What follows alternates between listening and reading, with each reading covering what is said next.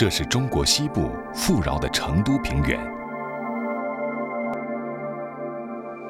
水遍布在城市和乡村，是平原最生动的表情和息息相关的命脉。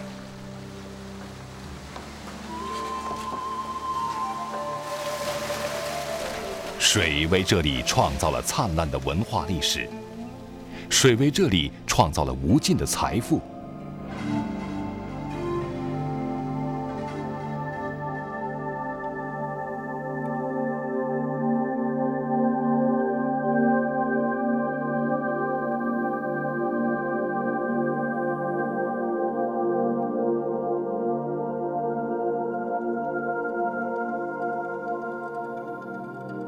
为这里带来了天地的灵气和永恒的凝聚力。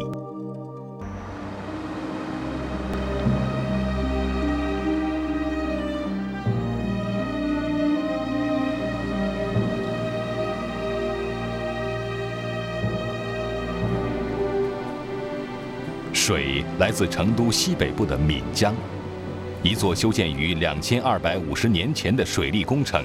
将丰富的岷江水引进了平原。这座古老的水利工程充满了东方哲学和智慧色彩，直到今天还在源源不断地为成都平原创造着奇迹和世代富饶。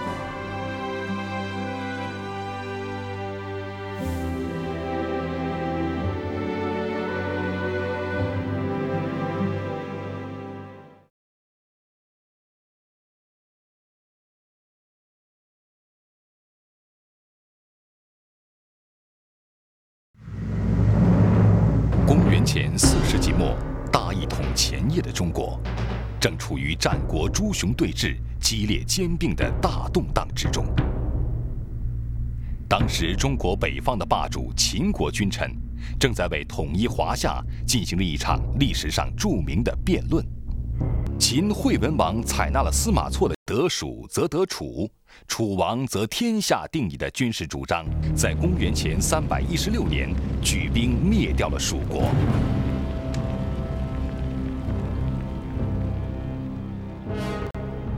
公元前二百八十年的秋天，秦灭蜀三十年后，大将司马错在蜀国的首府成都，齐集十万人马。以一万艘战船的浩荡之势，从岷江上游出发，顺水进入长江，南下东攻楚国，实践自己借岷江之势攻楚的军事思想。然而，在夺取了楚国的商於，也就是今天的重庆、涪陵之后，军队却因为粮草和兵马不能及时补充，在商於陷入了瘫痪，无法继续深入楚国。这次战争的失败，暴露了秦国利用蜀国作为攻楚跳板的缺陷。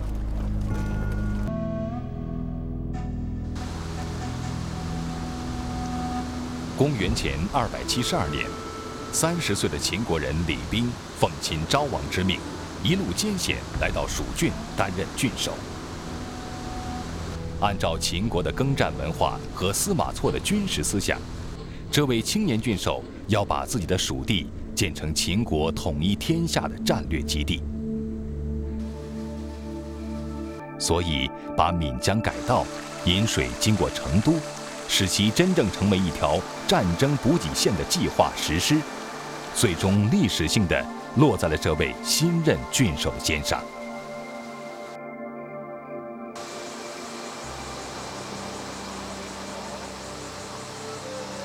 上任后的李冰沿岷江而上，直抵岷江源头，行进七百多里，开始了水情勘察工作。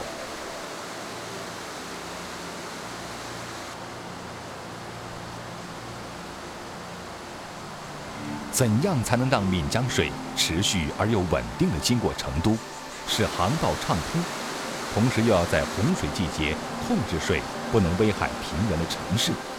修建一个引水和控水的工程，成为了李冰思考的重点。经过考察，李冰选择了在山丘和平原的分界点上建造都江堰，以锁住岷江的咽喉。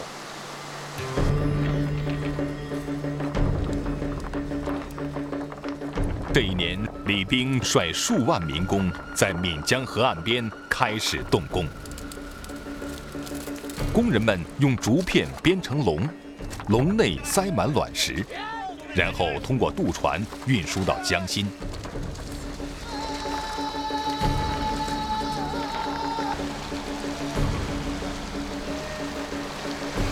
用整整四年的时间，在岷江江心建起了酷似大鱼之嘴的分水堤。当江水流至鱼嘴时，自然分成了内外两江，其中内江为引水河，也就是岷江改道通往成都的工程。在这时，李冰遇到了一个棘手的问题。岷江水在坐落于成都平原西北的尖山前戛然而止，这座大山成为内江流向成都平原的天然屏障，而尖山又是江水流入平原的必经之路，怎么样才能把水引入成都平原呢？当时的中国正处于战国时期，那时还没有发明火药。也没有更多的先进工具，要把大山劈开，就只能依靠钢钎和石锤，旷日持久的凿打。如果只用这种方法凿开金山，至少需要三十年的时间，而秦国的统一大业却迫在眉睫。李冰想出了一个奇妙的方法。决定对岩石使用火烧、水浇的方式。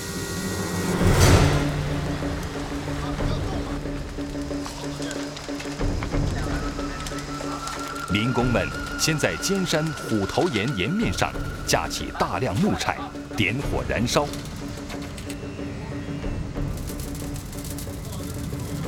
一直烧到岩石发红。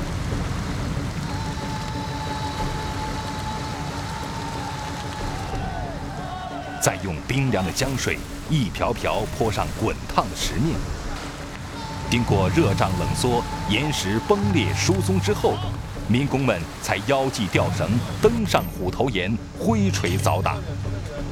这一来，便大大加快了工程的进度。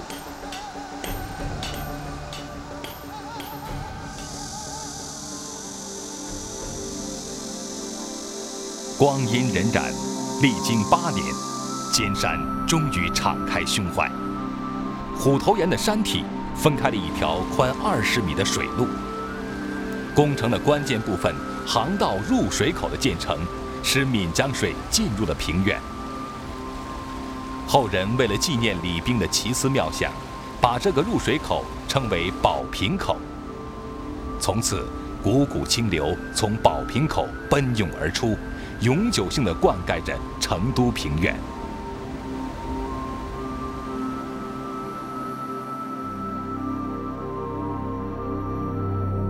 公元前二百五十六年，历时十四年之后，世界水利史上的惊世之作——都江堰建成竣工，开始了它对四川平原持续至今的影响。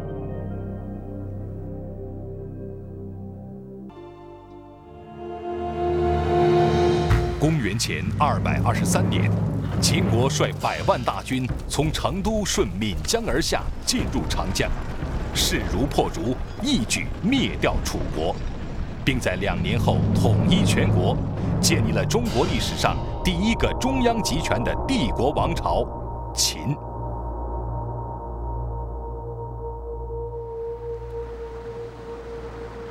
两千多年后的今天，我们仍然可以看到都江堰历经沧桑的朴素外貌与沉着流淌的汩汩清流。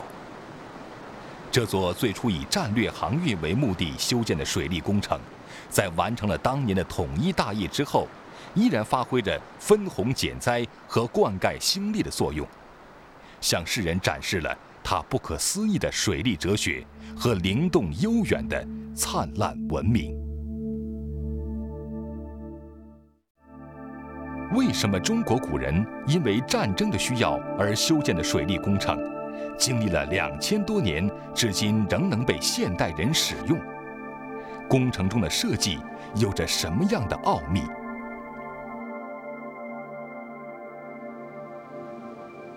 李冰当时把都江堰工程的修建选择在岷江河流的弯道处，依据弯道的水流规律，把江水引入都江堰工程的主体。都江堰工程又分为三大部分，对水进行处理：鱼嘴分水堤、宝瓶口和鱼嘴分水堤尾部的飞沙堰。面对滚滚而下的江水，首先由鱼嘴分水堤把江水分为内外两江。平时六成江水分入内江，以保证成都平原的航运灌溉。夏季洪水到来时，则利用弯道动力学的自然规律，将六成以上的江水泄入外江主流，而后汇入长江，以免成都平原遭受洪涝之灾。同时，内江最终入口宝瓶口，如同约束狂野江水的瓶颈，控制着多余的江水无法进入成都平原，转而从飞沙堰溢入外江，做到二次分红。不仅如此，今天全世界水利工程都为之困扰的泥沙排放问题，已在都江堰工程中得到了最为精妙的处理。在鱼嘴分流的地方。内江处于凹地，外江处于凸地。根据弯道的水流规律，表层水流流向凹地，底层水流流向凸地。因此，随洪水而下的沙石大部分随底层水流流向外江。分沙之后，仍然有部分泥沙流向内江。这时，河道又利用江水直冲水底崖壁而产生的旋流冲力。再度将泥沙从河道侧面的飞沙堰排走，洪水越大，沙石的排除率越高，最高竟可达到百分之九十八。都江堰工程这巧夺天工的三大部分，首尾呼应，互相配合，成功的做到了防洪排沙。它所蕴含的精湛水利原理，使都江堰工程充满智慧。成为世界水利史上的典范之作。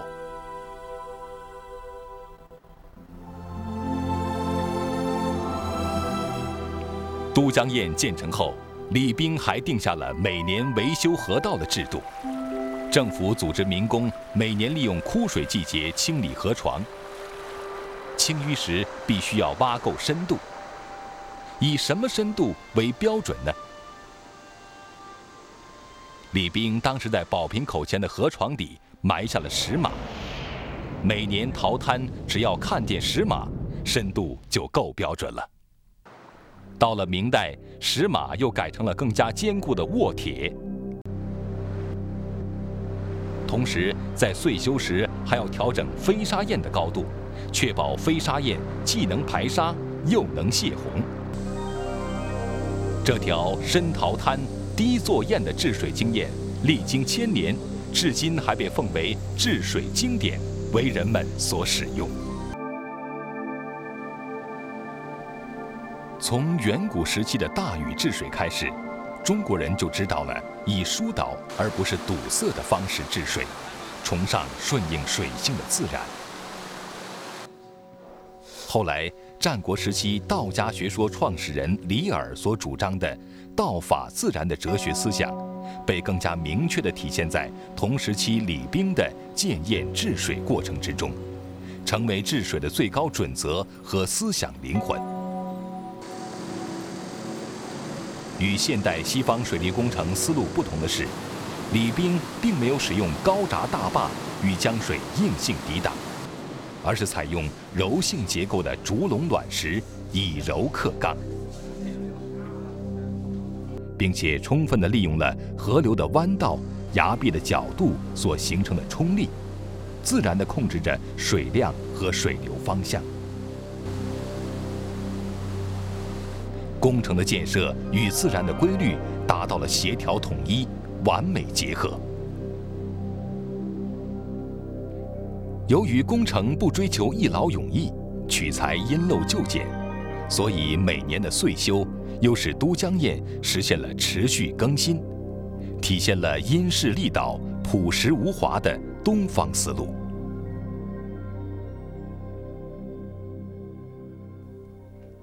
但是也因为用料简陋，后来曾有人想要改变工程的用料。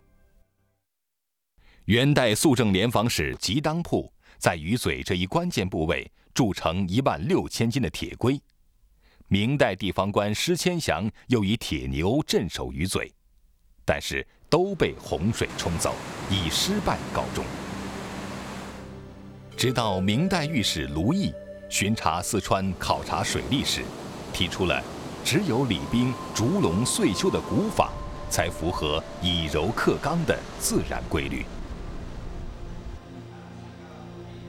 更值得一提的是，都江堰的设计，从鱼嘴的无坝引水，到整个平原的灌溉，都采用了有口无闸的自动分水方式。水以自然的行进方式，一分为二，二分为四，在广袤的平原上形成了密如织网的自然渠系。水通过宝瓶口持续稳定地流入成都平原，灌溉的便利使辽阔的乡村五谷丰登。人们在栽种粮食的同时，还利用多余的水来蓄塘养鱼。水又作为动力，带动水轮、水磨和水碾，用来加工各种农产品。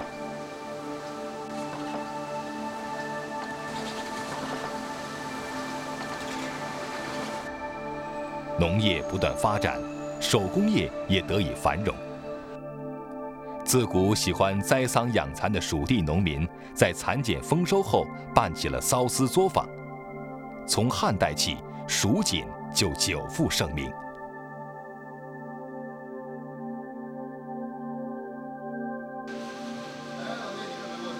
蜀地所产的漆器和金银器也十分精致，不仅畅销国内。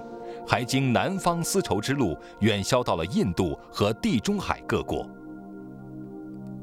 都江堰的建成，畅通了从成都出川的水路，西南乃至更广阔地域的资源汇聚到了蜀国。从现代发掘的汉砖上，我们可以看到当时成都的繁华盛景。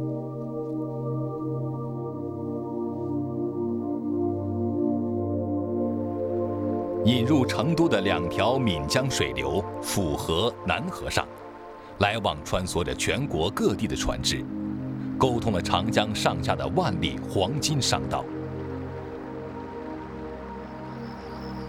从都江堰建成开始，秦朝到西汉的四百年间，蜀地经济空前繁荣，人们丰衣足食，盆地之内犹如天之府库。物资取之不竭，用之不尽，被世人誉为天府之国，以至于后世的历代王朝都把成都平原视为重要的战略和粮食基地。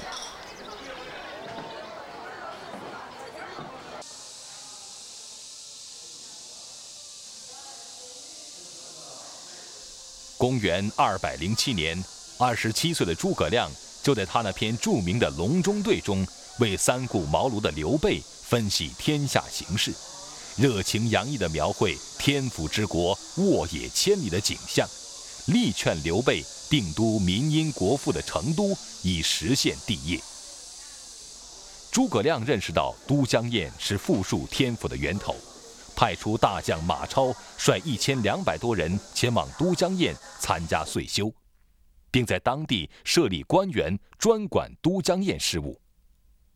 而就是从三国时期开始，都江堰有了延续至现代的堰官制度。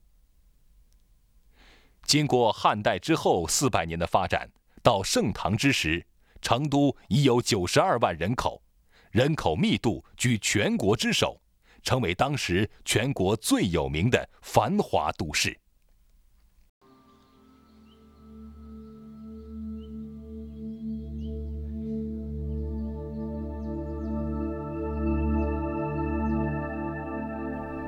都江堰建成四百年后，公元一百四十三年，一位身着长袍的百岁老人长途跋涉，来到了都江堰西南侧的青城山路。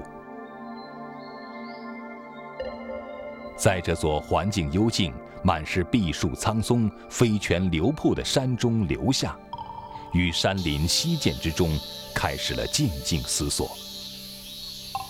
他将毕生学习修行的黄老之学吐故纳新之后，在当地传播，创立了天师道，也就是中国唯一的自创宗教——道教。这位相传最后羽化山中的老人，就是道教的开山鼻祖张陵。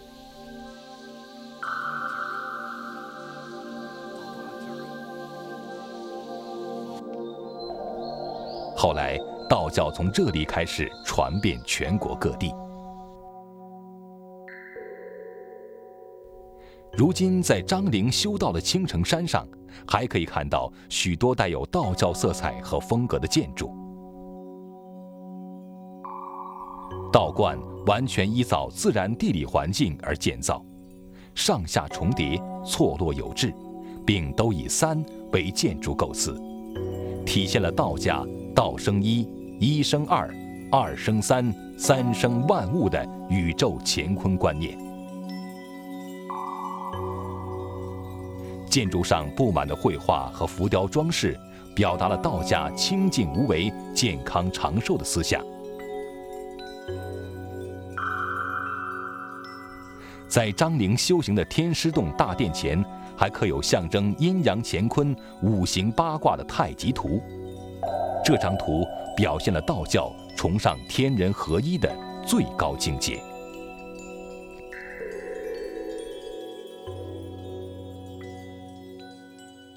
张陵是战国时期老子崇尚自然的思想在蜀地开宗明义、源远流长。而青城山作为道教的发祥地，世代香火缭绕，文人香客络绎不绝，成为世代道教圣山。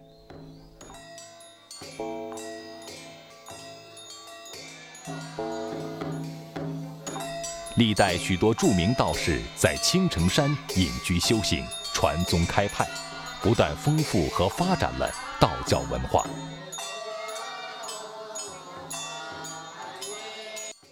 道家强调修身养性、延年长寿，为寻找长生不老之法，道士们经常采集各种药材，放在炼丹炉中焚烧，希望炼出长生不老的丹药。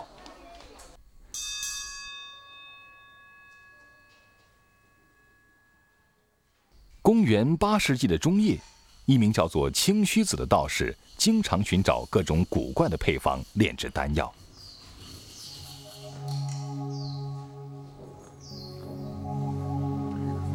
在一次使用硫磺、木炭和硝石为燃料炼丹时，发生了一场意外爆炸。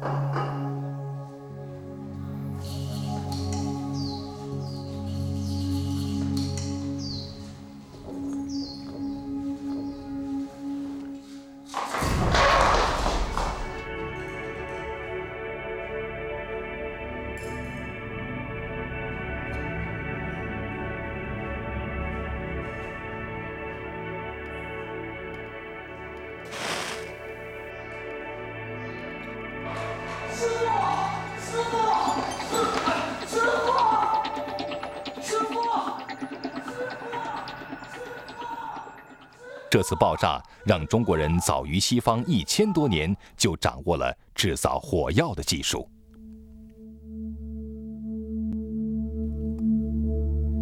植被丰富的青城山不仅是道教的圣山，还拥有七百三十多种木本植物和大量珍贵药材，吸引了许多道士前来悟道养生。唐太宗时代。道士孙思邈来到了青城山，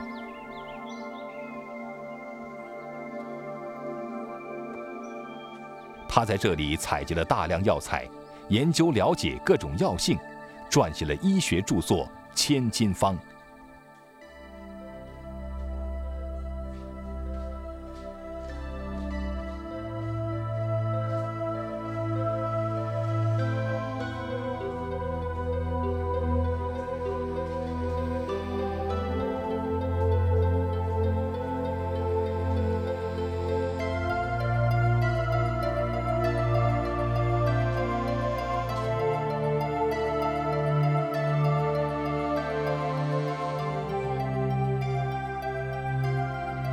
这本至今仍然是中医必修的典籍，孙思邈被后人称为“药王”。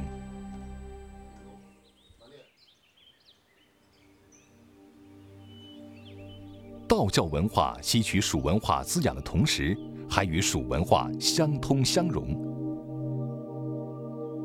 蜀文化以水为脉，道教也崇拜水。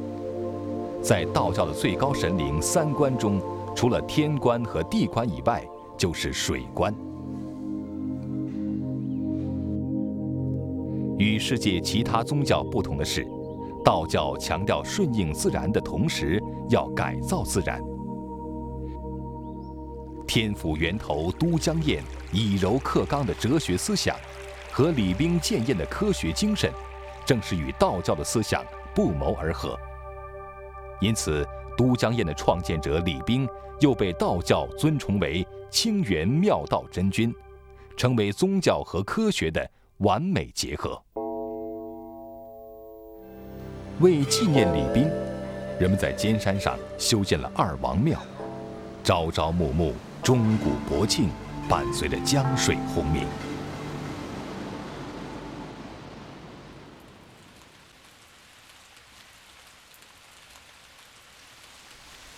清朝咸丰年间，道士张孔山在二王庙修道。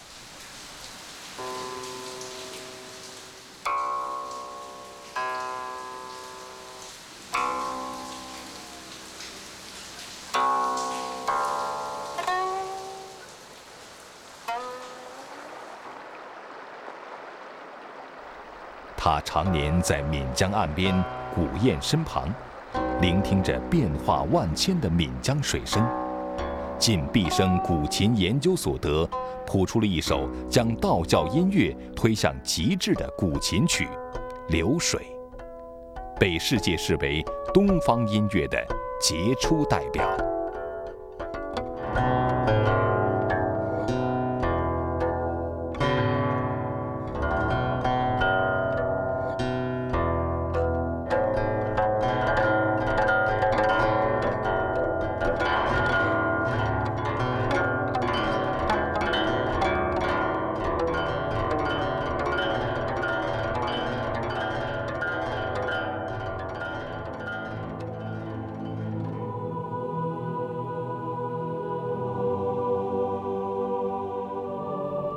之水在崇山峻岭之中千回百转，汇万千小流成大江，时而空灵，时而狂野。